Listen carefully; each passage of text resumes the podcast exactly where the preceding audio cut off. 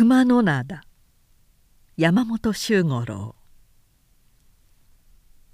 両手を地上に表を伏せ腰を低く。権上するにおいても必ずお上の方へ目を上げざること。万一ご家紋などのことある場合にはおそば衆へ申し上げおじきとをつかまつらざること。国元でも何度か言われたし出府してからも嫌になるほど聞かされた。ことに前の日からその朝にかけて耳にタコができるとはこんなことかと思うほど繰り返して注意されたのである。それでも小三郎は別にうるさがりもせず言われるだけのことをおとなしく聞いていた。その様子があまり神妙なのでなんだ評判ほどの男でもなさそうじゃないか。と役人たちは一応安心したのであった。何しろ江戸城中吹上の庭で紀州の一漁夫が将軍家直々に越を賜るというのだからその破格なことはもちろんもし失策でもあった場合の責任の重大さを考えると係の役人たちが心配するのも決して無理ではなかった。どうしてそんな前例のない謁見が許されたかというとその前の年すなわち寛永6年の正月に紀伊頼信から領内で取れたクジラの肉を献上した。将軍家光は生まれて初めて味わう肉の珍しさにまだ見たことのない巨魚の習性や手形取りという紀州独特の取り方などにひどく興味をそそられた結果この次には献上の肉とともにそのクジラを仕留めた漁夫を出府させ漁の模様を詳しく話して聞かせよ」と命じた。頼信は領内の産業開発に熱心だったからこれは捕鯨漁業の発展のためにまたとなき機会だと思い今年の献上にあたってそのクジラを仕留めた手形取り太一の裏の小三郎を出府させたのである。小三郎は太一で一番古い漁業の網元和田や中兵衛の次男で兄の清太郎と共に手形取りとしては熊野灘切手の名手だったがぶっきらぼうで感触持ちで腕力が強く和中様の小佐旦那が通った後は虫も飛ばないと言われていた。だから小三郎の出府には紀州家中でもいろいろ反対があったのである。けれども頼信がそれでよしというのでついにこの前代未聞の謁見という運びになったのであった「よいか。今申したところを必ず忘れぬようくれぐれも粗骨の振る舞いあってはならんぞ。分かったな」吹き上げの庭の定めの場所に座ってからもよくよく念を押した係の役人は小三郎より少し下がって左右に2人すぐ後ろに1人3人して若者を取り巻くようにして位置についた。彼らは土下座である。一粒ずつ洗い上げたような美しい玉砂利を敷き詰めた道が枝ぶり見事な松林の間を右極して遠く本丸の方へと続いている。将軍家光はやがてその本丸の方からやってきた「お渡りじゃ。下に」役人の声で小三郎は額が玉砂利につくほど平服した。若き家光は三人の小獣を連れただけで足早にさっさと歩いてきたが小三郎の前へ差し掛かると静かに歩みを止めた。すると係の役人の一人が平服したまますぐに小三郎の披露をした「恐れながら申し上げ奉りまする。これに控えおりまするはこの度紀州家よりご献上の鯨をしとめましたる紀州の国熊野の漁夫小三郎と申す者にござりまするが格別のご上意を被りまして鯨付きの次第を権上つかまつります」。家光がうなずくと小獣の一人がそこへ将棋を据えた額を玉砂利にすりつけていた小三郎は家光が将棋にかける気配を聞き定めて「恐れながらご家紋により熊野の海に置きまする。鯨付きの次第を申し上げます」と静かな声で口を切った。声は静かだが歯切れのいいキパキパとした言葉つきである。まず熊野灘の鯨付きの歴史を語った。その由来は口熊野の大地に住む和田忠兵衛という者が。堺の浪人伊右衛門美州領諸崎の漁夫伝次というのと共に始めたのが根源である。和田忠兵衛の祖先は鎌倉幕府に仕えた朝比奈義秀の末で有名な和田合戦の後流浪して太一の浦にいたり以来連綿とそこで漁業を営んでいたものであった。彼らが鯨突きを始めたのは慶長13年のことで以来約25年の歳月が経っていたのであるさて鯨には上りと下りと申す漁期が年に2度ずつございます。ここまで言いかけた時小三郎の表は玉砂利の上から少しずつ上がり始めた。上り鯨は毎年9月海の東より西へ行くものを取りまするので12月をもって終わりといたします下りクジラは春2月より3月末へかけて取りまするがこれは西より東へ帰るものでございますこの漁に用いまする船は網船森船手形取りの3種あり七長老九人乗りにて船ごとに葉ざしという指揮者がおります。網は井戸網ほどの太さを持って作りこれにて遠巻きにクジラの目脅しをつかまつり中に追い込んだところへ森船を寄せて森を打ちます。言葉が次第に力強くなるとともに小三郎の面はだんだん高くなり今はほとんど家光の顔を正しく見上げるばかりになっていた。付き添いの役人たちは平服しているのでわからないが家光の後ろに辞している小獣たちがハラハラし始め「図が高いぞ。図が高いぞ」と低い声で注意した。しかし聞こえないのか。聞こえても知らん顔しているのか。小三郎は平然として語り続けた。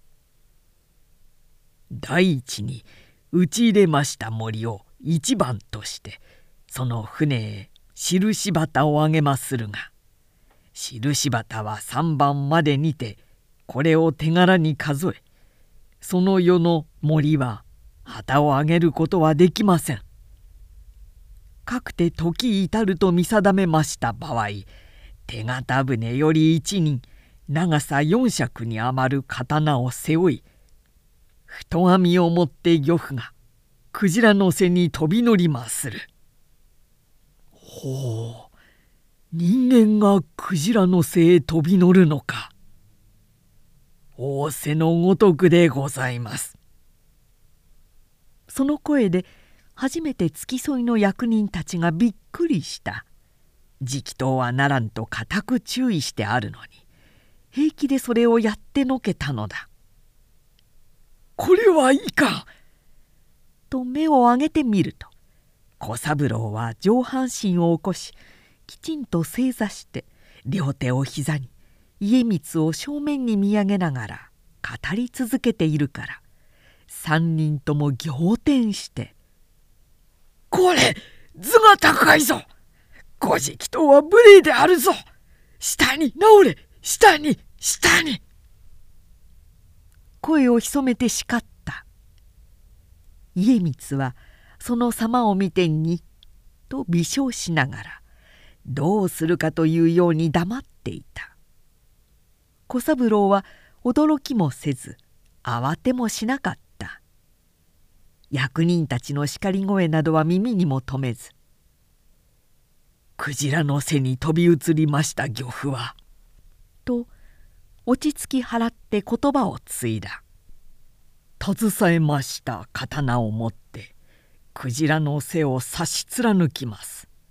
この間瀕死のクジラは海中に沈みあるいは水面に浮かび波頭の間を縦横無尽に暴れ回ります。例えば狂える本場とでも申しましょうか。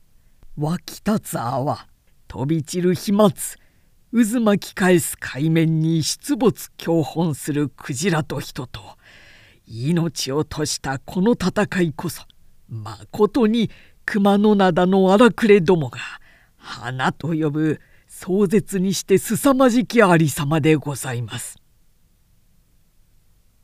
自分でも感動が盛り上がってきたものかそう言いながら旗と手で膝を打ったハラハラしている役人たちはたまりかねたのであろう一人がすり寄って「両替なこれ下に治らぬか!」と言いながら袴腰を引いた。小獣の一人もついに立ち上がって「無礼者図が高いぞ!」と叱りつけた。すると同時に小三郎はピタッと黙った。そして口を引き結び大きな双眼を開いて旗と小獣をねめつけた。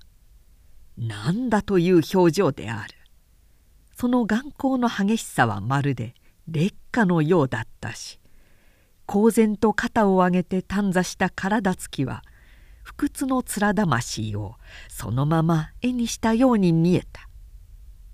叱りつけて立った小獣も役人たちも気を飲まれて一瞬ぐっと息を飲んだ時家光が再び「に」と笑いながら話を続け小三郎」と静かに言った「皆の者も無礼咎めは無用だ。直答も許す。小三郎よいから続けて申せ」小獣は下がり役人たちは再び平服したが小三郎は目も動かさず何事もなかったような小姉で静かに続けた「かように水中をくぐること幾十旅クジラの背を突き貫きましてそれへ太網を通しました上。左右の船へこの網をつなぎ陸地へと引き上げるのでございます。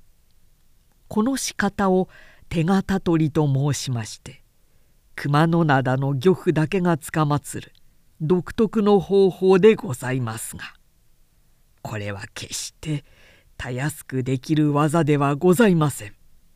森を十分に入れぬうち生へ乗りますとまだクジラの勢いが強いため尾びれで撃ち殺されまたは海中へ振り飛ばされてしまいます。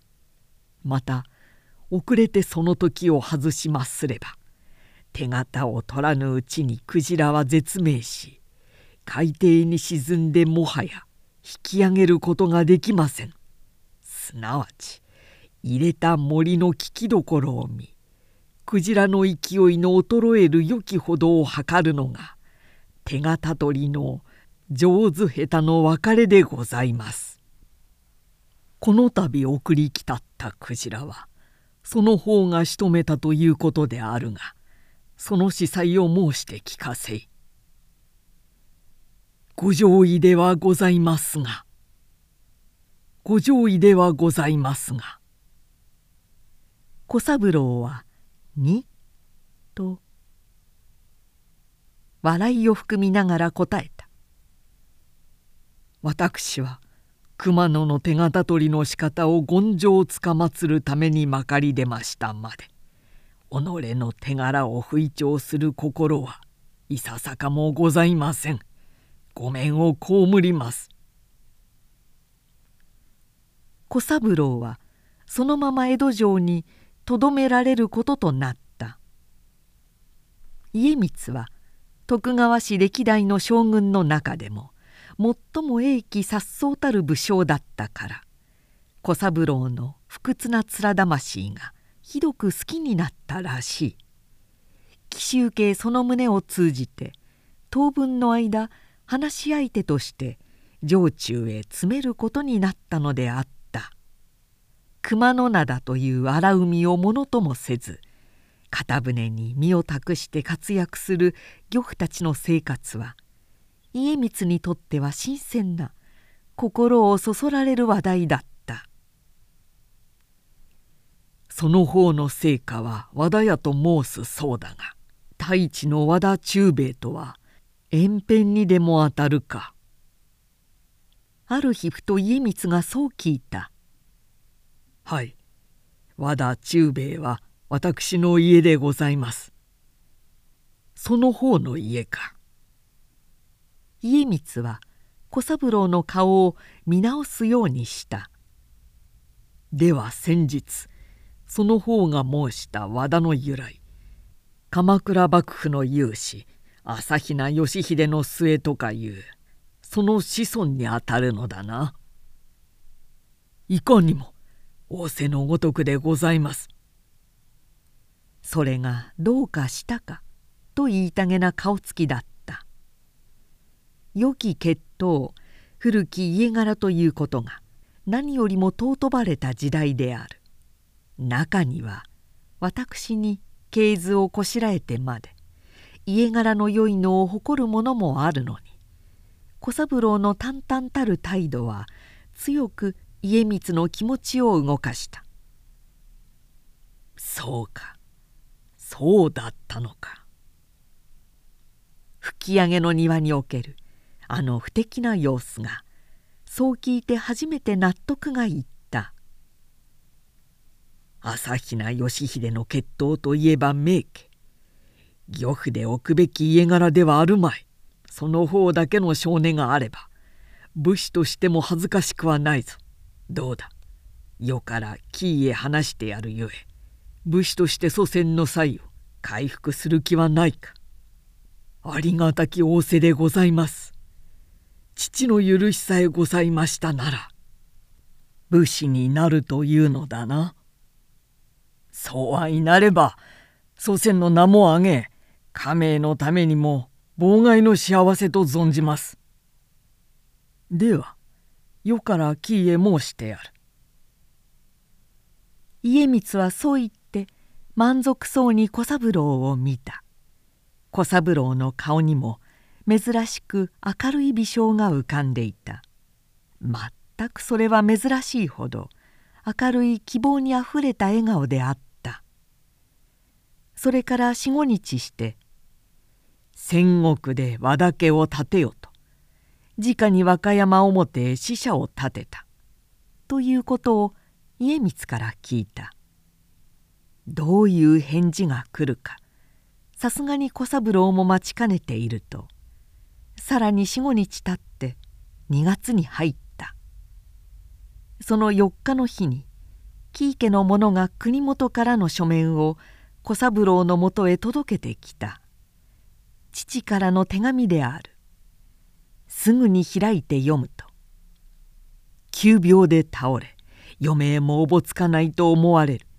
生前に一目会いたいから暇を願って帰国してくれ」という意味のことが書いてあった。父上が50秒。小三郎は色を失った。馬中様の小佐旦那が通った後は虫も飛ばぬ」と言われそのずば抜けた腕力と激しい感触とで熊野灘の荒くれどもを震え上がらせる彼が一度父親のことになると猫の子のように従順だった。どんなに感触を起こしている時でも父親が「小三郎」と言いさえすれば火の消えたようにおとなしくなるくらい。彼の父親思いは有名なものだったのである。すぐに小三郎は暇を願い出た。家光は次の湿布を固く訳した上願いを許した。下城して紀州邸へ挨拶を済ますと小三郎は夜道をかけて江戸を出立した。今の歴にしても3月初めことにそれは歓喜の激しい年だった。帰るまでご存命であろうか。もしや今頃ご不幸なことになっていられるのではあるまいか。頭の中はそのことだけでいっぱいだった。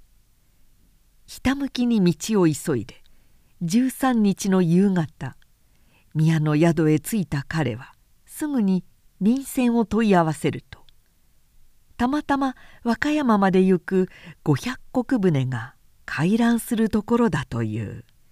そこで事情を話した上太一へ寄るというのを確かめてそれへ乗った。太一へ着いたのは4日目の朝であった。小三郎は早くから支度をして船の三好に立っていたが勝浦の沖を過ぎると間もなく懐かしい東明崎が見えた途端に「ああ帰った」という思いでぐっと涙がこみ上げてきた。二つの岬に抱かれて深く湾入した太一の裏は薄い朝霧の中でひっそりと音を静めていた。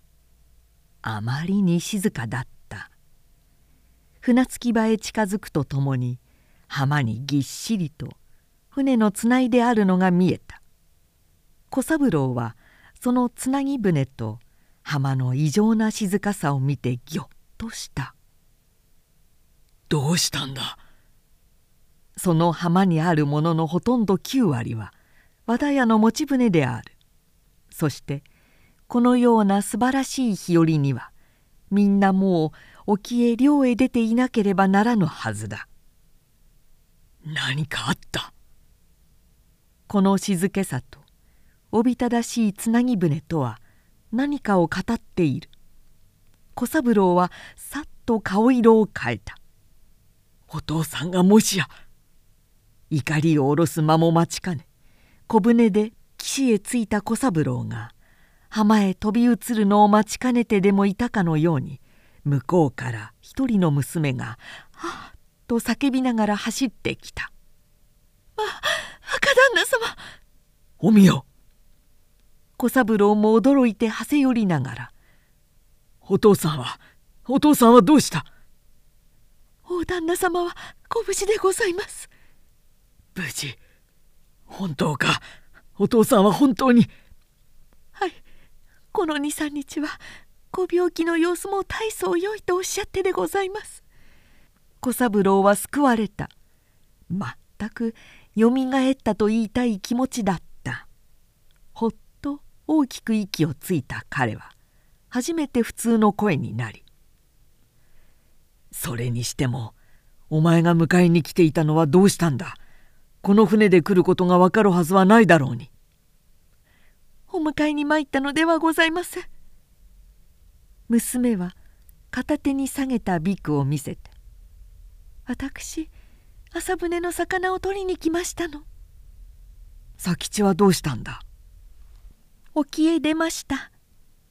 佐吉が漁に出た。はい。太平さんも竹次さんも沖へ出ております。小三郎は不思議そうに娘を見た。おみよは小三郎の乳母の娘で11、2の年から和田屋の家へ女中奉公に来ている。こんな漁村に育ったにしては珍しく色白の愛くるしい顔立ちで気質のおとなしい動作のしっとりと落ち着いた娘だった。小三郎より6つ年下で18になるが16ぐらいにしか見えないうぶうぶしさを持っている。しかし今そのうぶうぶしい顔の表にかつて見たことのない暗い影のさしているのを小三郎は見た「おみよ浜に何かあったのか?」はい。何があったんだ？うちの船があんなにつないだままになっているのはどうしたんだ？そう言われておみよはかえって物といたげに若主人の顔を見上げた。そして何か言おうとしたがふいとかすかに頭を振った「どうしたんだ？言えないのか?」はい。ミオには申し上げられません。娘はつぶやくように言いながらつと前掛けを取って表を覆った。道へ出ている漁夫の家族たちは小三郎の姿を見るとみんな丁寧に挨拶した。しかし誰も声をかけるものはなかった。どこかおずおずとしたような眼差しである。中にはこそこそと家の陰へ隠れてゆくものさえもあった。この浜の漁夫たちは何代となく和田屋の家の子も同様に生活してきた。和田屋の船で和田屋の網で親が子が孫が熊野灘の荒波と戦って生きてきた。小三郎は幼い時からこの浜の人々と浜の騒音と家々のありさまをよく知っている。しかし今やそこには彼の知らぬ空気がみなぎっていた。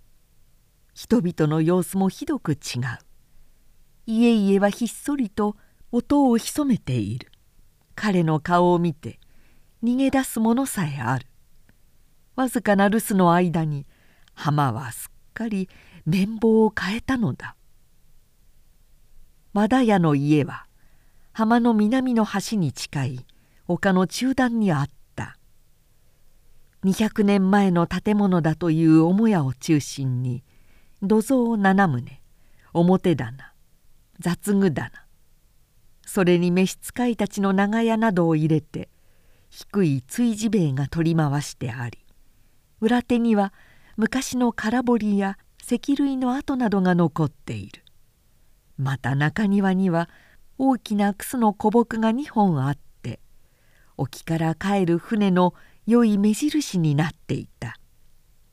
小三郎が石段を登りきった時表棚の前に立っていた老手代の和助が「おお小三郎様お帰りなさいまし」とつまずくような足取りではせよった「ようまあお早くお帰りなされました。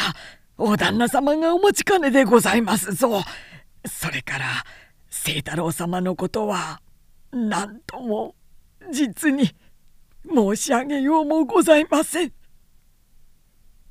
和助はそう言って低く神戸を垂れた。小三郎には何の意味かわからなかった「兄さんがどうしたって?」和助はすがりつくような目で小三郎を見上げた。しわを畳んだその老手台の方には涙が筋をなして流れていた。座敷の中まで差し込む早春の日差しが病床にいる父の痩せて骨張った横顔に寒々と反映していた。小三郎はその枕辺に両手で己の膝をつかんで座っていた。兄は死んだのだ。クジラの手形取りをし損じてその尾ひれに打たれて死んだのだ。父が小三郎を呼び戻した。本当の原因はそれであった。長男の無残な死体を見た時父親は混沌した。脳卒中であった。この和田の家には昔から掟がある。父親は静かに言った「網元という職は漁夫の親だ。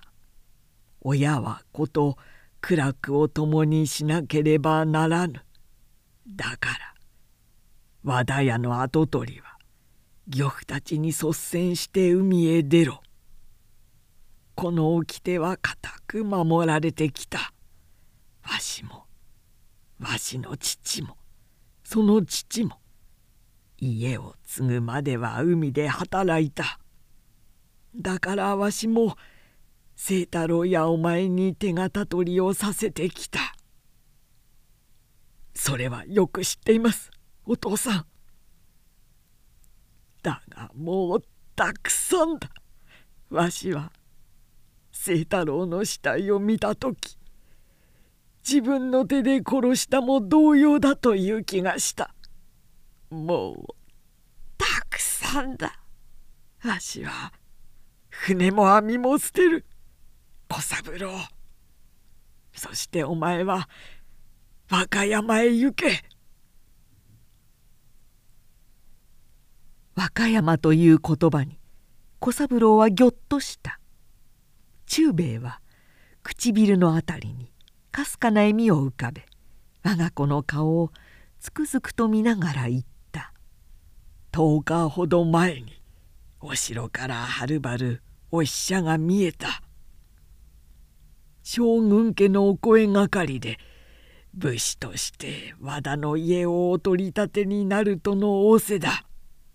わしは礼を言うぞ小三郎。お前は祖先の名を起こしてくれた。何をおっしゃるんですお父さん。いや礼を言わせてくれ。何百年という間漁村の隅に埋もれていた和田の家がお前のおかげで初めて世へ出ることができるのだ。死んだ清太郎もこれを聞いたらさぞ喜ぶだろう。忠兵衛の目には涙があふれていた。その涙に濡れた目でなでるように小三郎の姿を見守っていたがやがて静かに目をそらしながら言った「清太郎が待っているだろう。墓へ行って子をあげてきてやれ」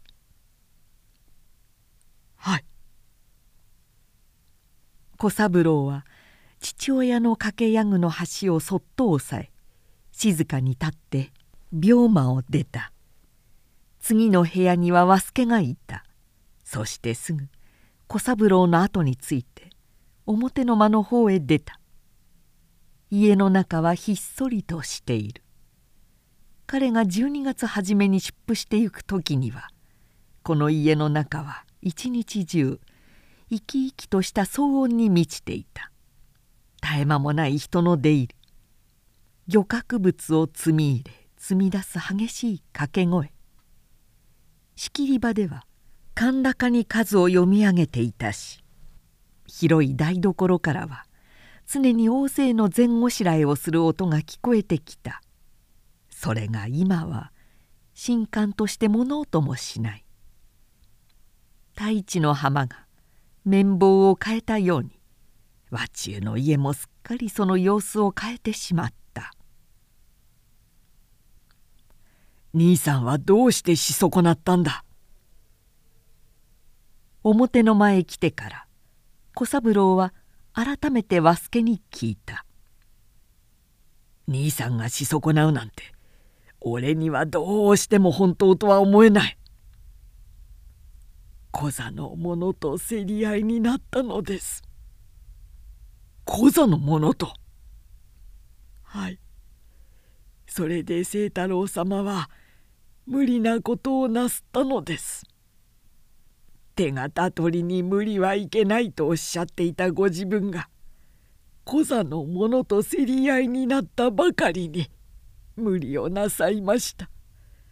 それでなければ決してあんなあんなし損ないをなさる清太郎様ではございません。そうか小座のやつらが手を入れたのか。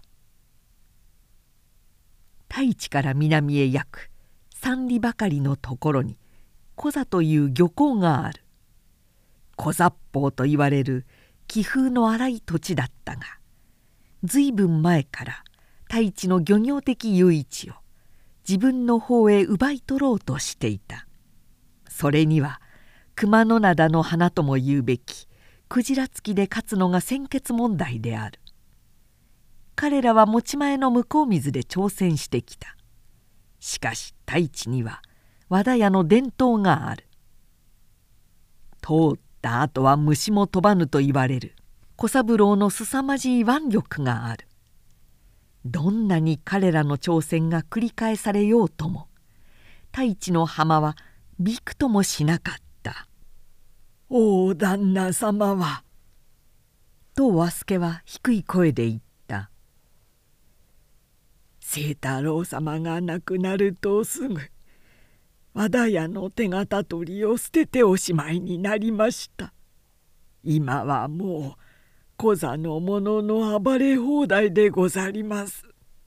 それがクジラ付きばかりならようござりますがやつらは両場嵐まで始めました。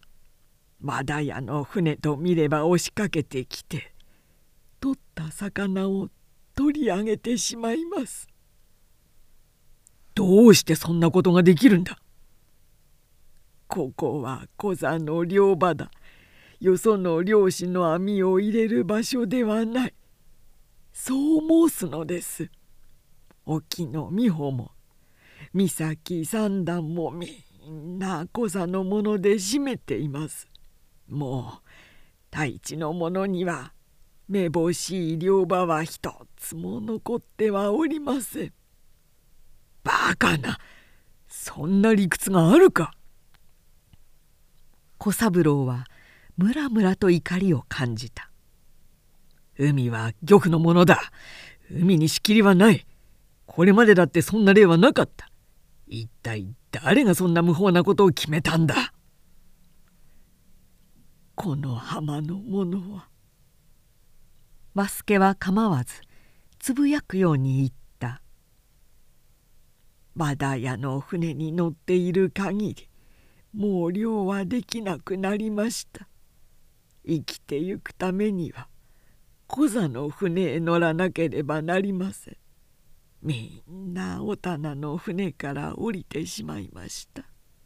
残って和田屋の船を守っているのは20人に足らぬありさまでございます。小三郎様小なた様は浜につないである船の数をご覧になりましたか？何もかも一緒くたになってのしかかってきた感じである。兄の死や重病の父や小座の者の無法な振る舞いやそして太一の漁夫たちの運命などみんなが一時に渦を巻いて小三郎一人へ殺到してくるように思えた。どの一つも彼と無関係なものはない。そして彼にはまた別に新しい運命が目前に開けかかっているのだ。武家として家を起こし祖先の名を挙げるという大きな運命が。兄さんのお墓へ行ってくる。小三郎は思い出したように立ち上がった「はい。ではおみよにご案内をさせましょう」案内などはいらない。でもご母大所ではございませんから。そう言って和助は立っていった。一束の線香に火をつけ小さな花束を持ったおみよと共にやがて小三郎は家の裏手から出て行った。丘の上へ出て菩提寺とは反対の方へ七八丁も登ったところに兄の墓はあった。野墓であった。まだ目の固い干木の茂みが吹き上げてくる潮風に揺れていた。墓はその潮風にさらされて寂しい。孤独な姿で立っていた。熊野灘の見えるところへ埋めてくれ。そうおっしゃったものですから。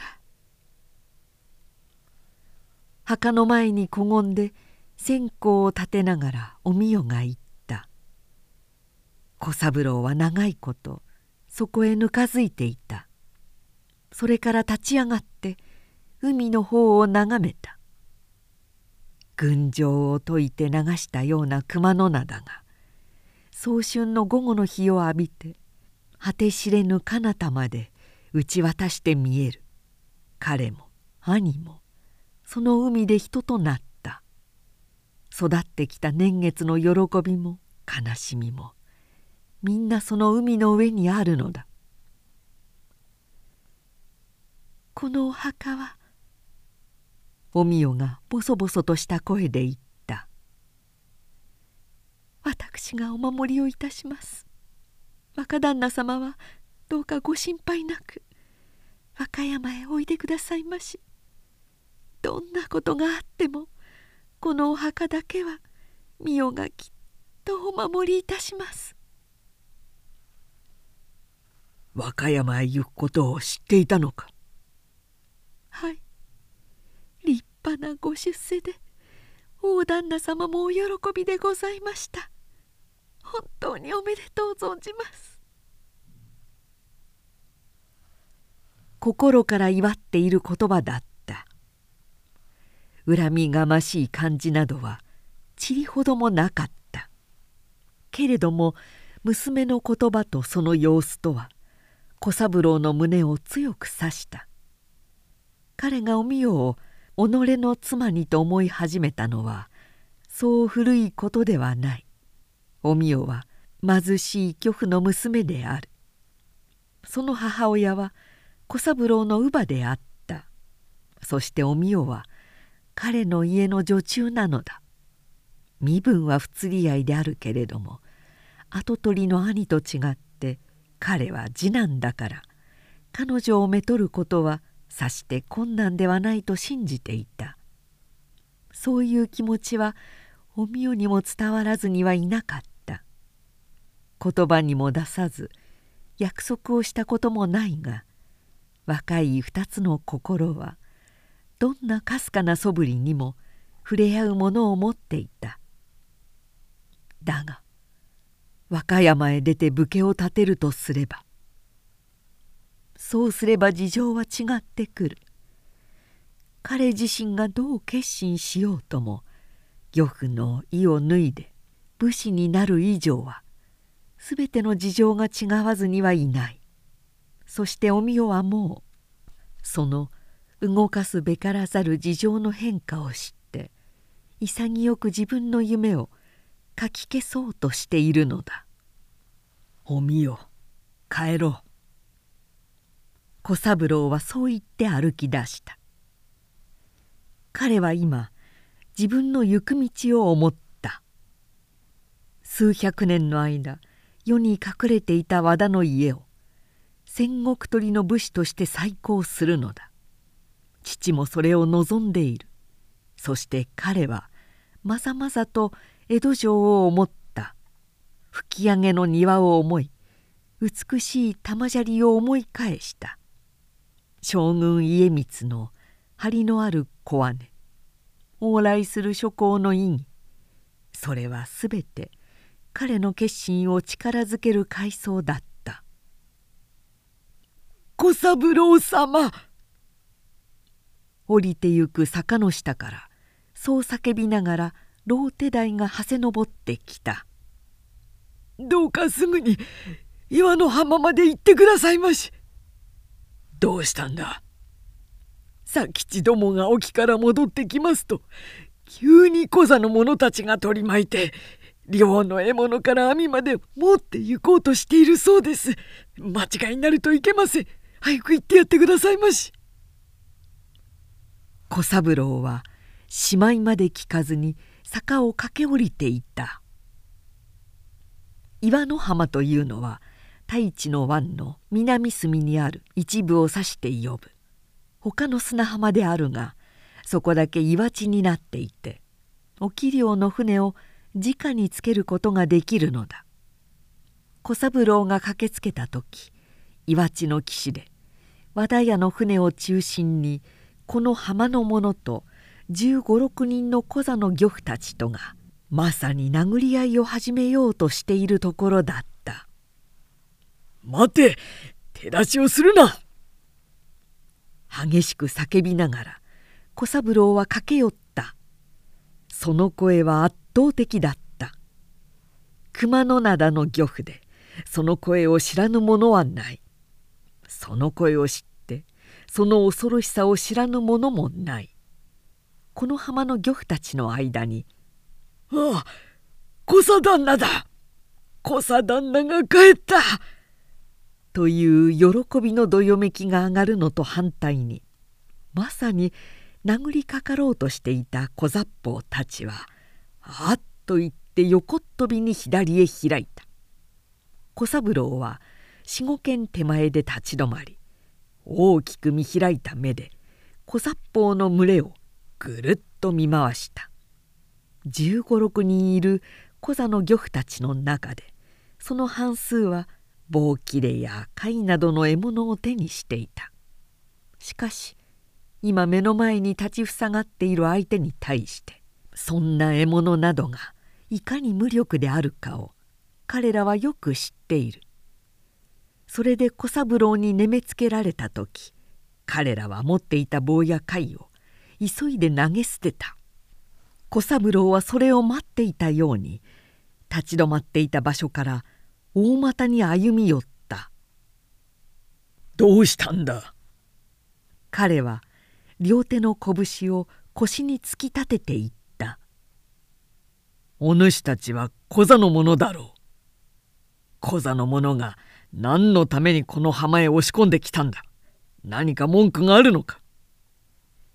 こいつらは」と浜の者の中から佐吉が何か言いかけた小三郎はそれを「お前は黙っている」と遮ってもう一度ぐるっと小座の漁夫たちを見回した「何か文句があるんなら聞こう」「文句はないのか?」みんなごくりと唾を飲んだ文句をつけに来たんだからないことはない。しかし何か言うとすればそれは小座旦那のいないところに限るのである。彼らは石のように黙っていた。よし文句はないと見える。小三郎は決めつけるように。ではこっちで言うことがあるからよく聞いておけ。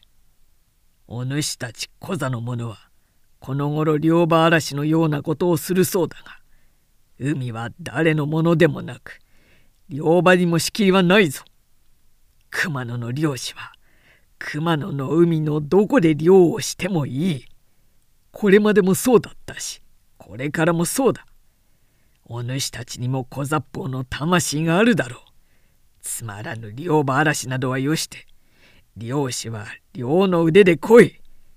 小三郎がそう言ったと小座へ帰ってそう言うんだ。分かったら帰れ。小座の漁夫たちはそう言われるのを待っていたようにバラバラと先を争って逃げ出した。それを見て浜の者たちがわーっと嘲笑を浴びせようとするのを「笑うな!」と小三郎が怒鳴りつけた「別にお前たちが勝ったわけじゃないぞ」まさに小佐旦那の本領である。浜の者たちはその怒鳴り声を聞いてみんなよみがえったような顔つきになった。そして誰かが「まったくだ俺たちが勝ったわけじゃない」と言ったのでみんなが一度に「はっはっはっは」と声高く笑い出した。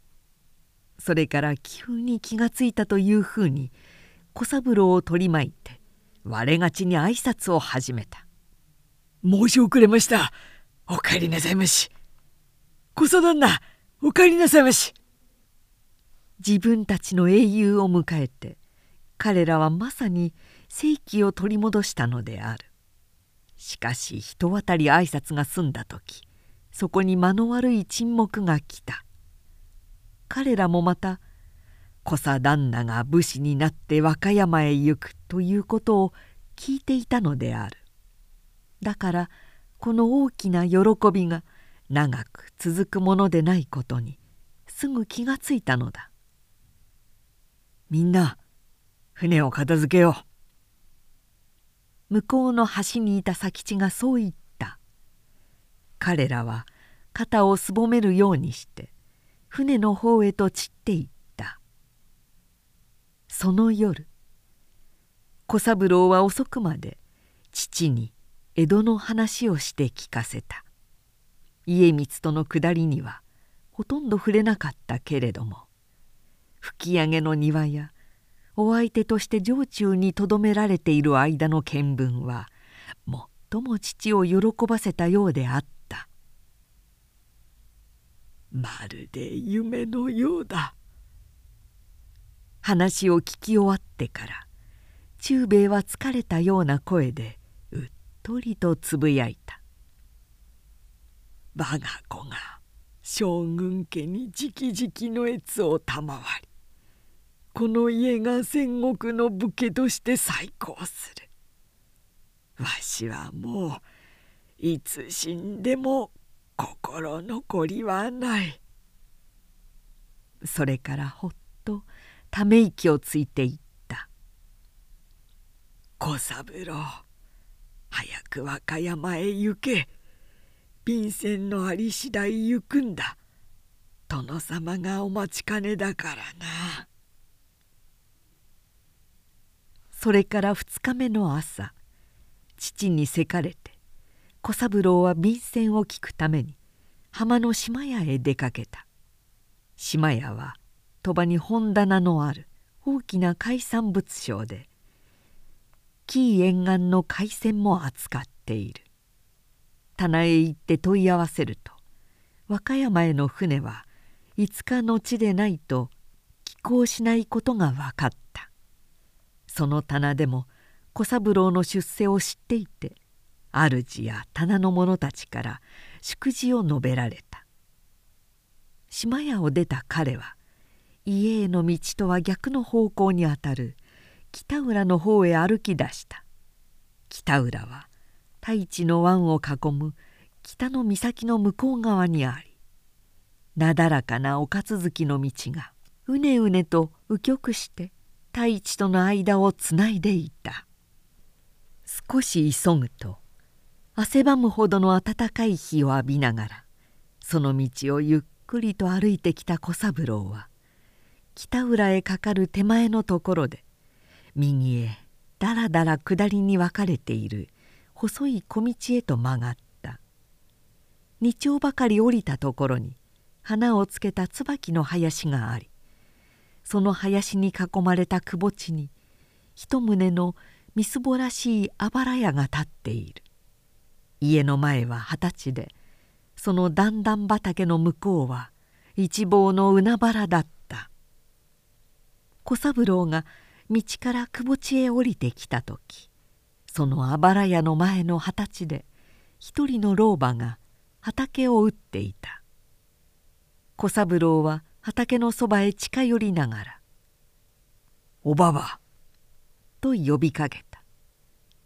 老婆は聞こえなかったものか衰えた手つきで桑を振り続けていた「おばば小三郎だよ」もう一度呼んだ。老婆は静かに振り返った。そして小三郎を見た。けれども何にも言わずに再び向こう向きになって畑を打ち始めた。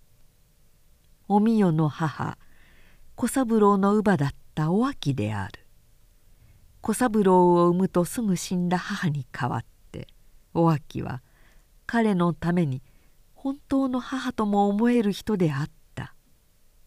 小三郎のどんなわがままにも味方になり厳しかった父のしつけぶりから言っても身をもってかばってくれた。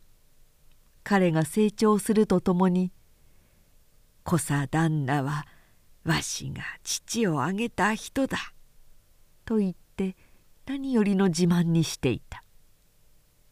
けれども今小三郎を見た目つきはその人のものではなかった。ひどく冷たい。まるで見知らぬ人の目であった「どうしたんだ?」自分の出世を一番喜んでくれると信じてきた彼は老婆の冷ややかな眼差しとよそよそしい態度を見て唖然とした。一体何を怒っているんだ？そう思い惑いながらもう一度呼びかけようとした時老婆の腹立たしげなそして悲しげなつぶやきが聞こえた「和田屋は大地の浜の草分けじゃ大地には限らぬ熊の灘切って漁師の総元締めじゃった。この海の者はみんな代々和田屋を親と頼み和田屋のある限り安心して生きてきた。海から吹いてくる風が老婆の灰色になった髪をハラハラと吹き払った。小三郎は黙って聞いていた。清太郎様の亡くなったのはおいたわしいことじゃ。老婆は静かにぽつりぽつりと言葉を続けた「おいたわしいけれども漁師が海で死ぬのは当たり前のことじゃ。この馬場の親たち親の親たちも幾たりとなく海で死んだ。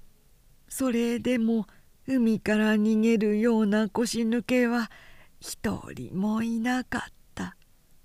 親たちの墓は海にある。海で働く者の墓場は海にあるのじゃ。戦国鳥のお侍は偉いかもしれぬ。老婆はさらに続けていった。けれども親と頼む大勢の漁師たちを捨て育ってきた海を捨ててゆくようなものがなんで偉かろう。稼ぐ漁師が一人減って戦国の極潰しが出来上がるだけのことじゃ。この馬場がお乳をあげたお子はそんな腰抜けではなかったはずじゃ。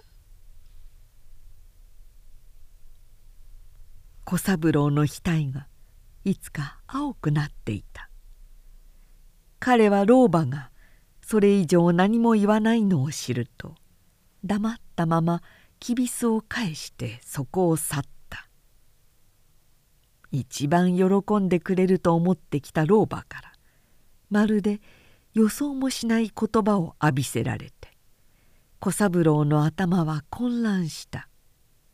自分は決して海から逃げ出すのではない。兄の死によって打撃を受けたのは父だ。自分は海を恐れてはいない。自分は祖先の武名を再興するために和歌山へ行くのだ。父が最もそれを望んでいるから武士になるのだ。その点だけは誰にでもはっきりと言える。けれども稼ぐ漁師が一人減って戦国の極潰しが出来上がるだけのことだという一言は辛辣だった。この一言が小三郎の気持ちを頂点から叩きつけた。その一言の持っている真実さを否定することはできない。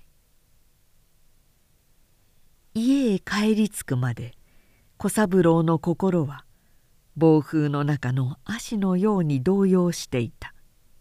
しかし帰ってみると家にはまた思いがけない。全てを決定することが待っていたのである。小三郎様どこへ行っていらしたのです？みんなでお探し申しておりましたぞ。帰ってきた彼を見るとローテ代の和助が飛び出してきて言った「何を慌てているんだ?」大変でござります。田辺の殿様がご自身でおいでなされました。何？安藤の殿様が見えた。お船お船へつけてご家来衆があなたを迎えに来ておいでです。和歌山へお連れくださるそうですからすぐお支度をなさいまし」まるで坂を転げ落ちるような気持ちで小三郎は支度をするために奥へ入った。安藤立脇直次の船は東明崎の裏に止まっていたが小三郎が着くとすぐ怒りを巻き上げて出港の用意を始めた。小三郎は船の表の席で直次と会った。立脇直次は田辺の城主であり紀伊徳川家の中石と言われる老臣だった。年はその時もう77で髪も口ひげも白かったが太い眉はつやつやと黒く力のある僧帽には僧者をしのぐ光がこもっていて見るからに非凡の風格を示していた「お前か朝比奈義秀の子孫というのは」初めに直次が言った言葉はそれだった。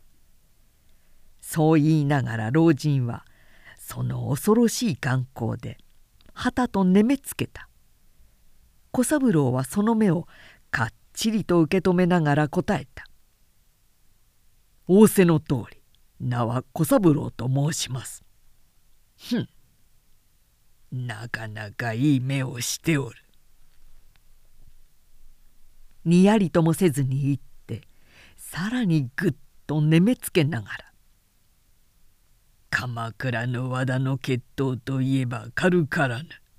ことには将軍家お声がかりで食禄千石のお取り立てと決まったそうじゃ。お前もさぞ嬉しいであろう。どうだ？長い間壁宮の漁村に埋もれていました。和田の加盟がようやく世に出ると思いますと。いかにも嬉しゅうございます。ほあほう。直次は空とぼけたように首をかしげて「亀が世に出るから嬉しい」ではお前自分が戦国の武士になれることは嬉しくはないのかええ。正直に言ってみろ。武士も戦国になると槍を立てて歩けるなかなか悪くない気持ちだぞ。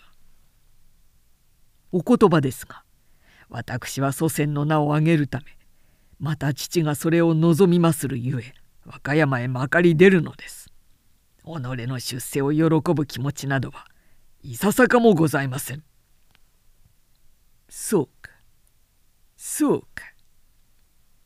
直次はやはり空とぼけた声で「それほどに申すなら己のためではあるまい。だがそうするとこの老人にわからぬことが一つある。戦国で武家になるとどうして祖先の名を挙げることになるのか。それがこのわしにはとんと下せぬ。はて立脇目もどうやら猛録したと見えるわい。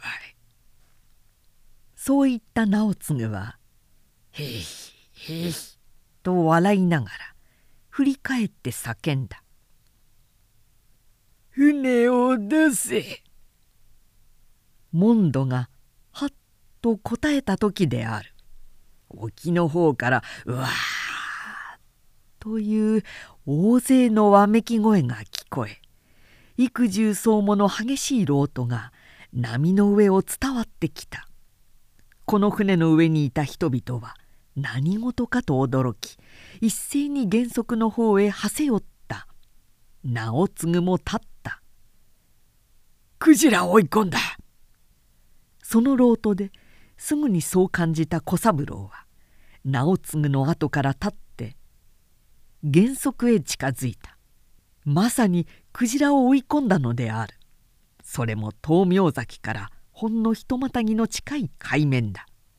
今網を打ち回したところと見えてクジラは盛んに波間を暴れている。こいつは大物だぞ。小三郎は思わず伸び上がった。全くそれは巨大なやつだった。おそらく頭から尾ひれまで。20件はあろう。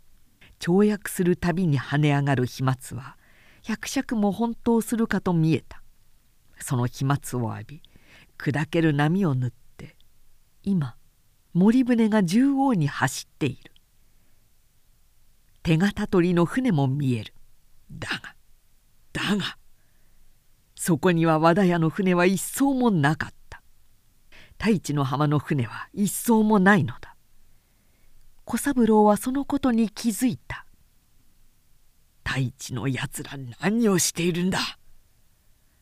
思わず拳を握って浜の方を見た。そしてそこに虚しくつながれている船の群れを見つけた。彼は雷にでも打たれたように愕然とそこへ立ちすくんだ。乗り手を失った船。その主人を失った空の船。幾重層とも知れぬ干上がった船の大群が声なき叫びを上げて「うわあ!」と彼の方へ呼びかけるように思った「海で働く者の墓は海にある」おばばの声だった「海の見えるところへ埋めてくれ」臨終に行ったという兄の声が耳元でわめかれるように聞こえた。忽然として小三郎の血が躍り出した。彼の五体に流れている手形取りの血が席にせいていた包みの切れたように一つの方向に向かってどっと雪崩を打った。和田の家はこの海と共に生きてきた。父も祖父もその神の多くの祖父たちもこの熊野灘で育ち熊野灘で死んだ。この海が和田家の墳墓ではないか。その海と共に生きこの海と共に栄えてこそ祖先の名を挙げることではないのか。浜につながれているあの船の群れを見ろ。小雑宝の船で占領されたあの沖を見ろ。小三郎はうんとうめいた。そして大股に直次のそばへ歩み寄ると押さえつけたような声でこう言った「お願い申します。私をこの船から降ろしてくださいましそれから和歌山のお城へはかように権状をお頼み申します。小三郎は熊野灘の漁夫でございますと。父をどうする？直次が反問した父はお前が武士になるのを望んでいるはずではないか父もかつては熊野灘の漁夫でございましたよく言った直次はにっとうなずき笑って「わしがここへ来たのは実はその一言を言わせたいためだったのだ。天下治って武士の務めは楽になったが漁夫には終わる時のない戦場がある。果て知れぬこの大会だ。手を挙げて直次は海を指した。海へ残れ小三郎。そこにある宝は無限だぞ。海へ出て国の富を戦い取れ。それは戦国武士を10人集めたよりも値打ちの高い仕事だぞ。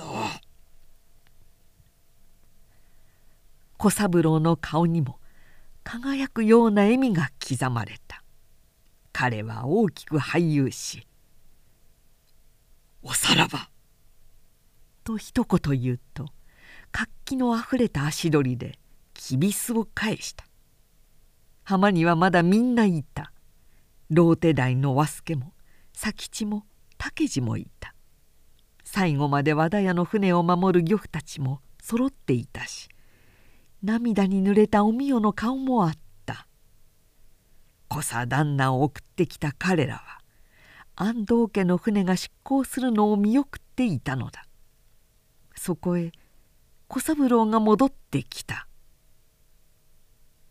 どうしたのだ?」唖然としている人々の前へ船を急がせてきた小三郎はパッと砂地へ飛び上がりながらいきなりわめき出した。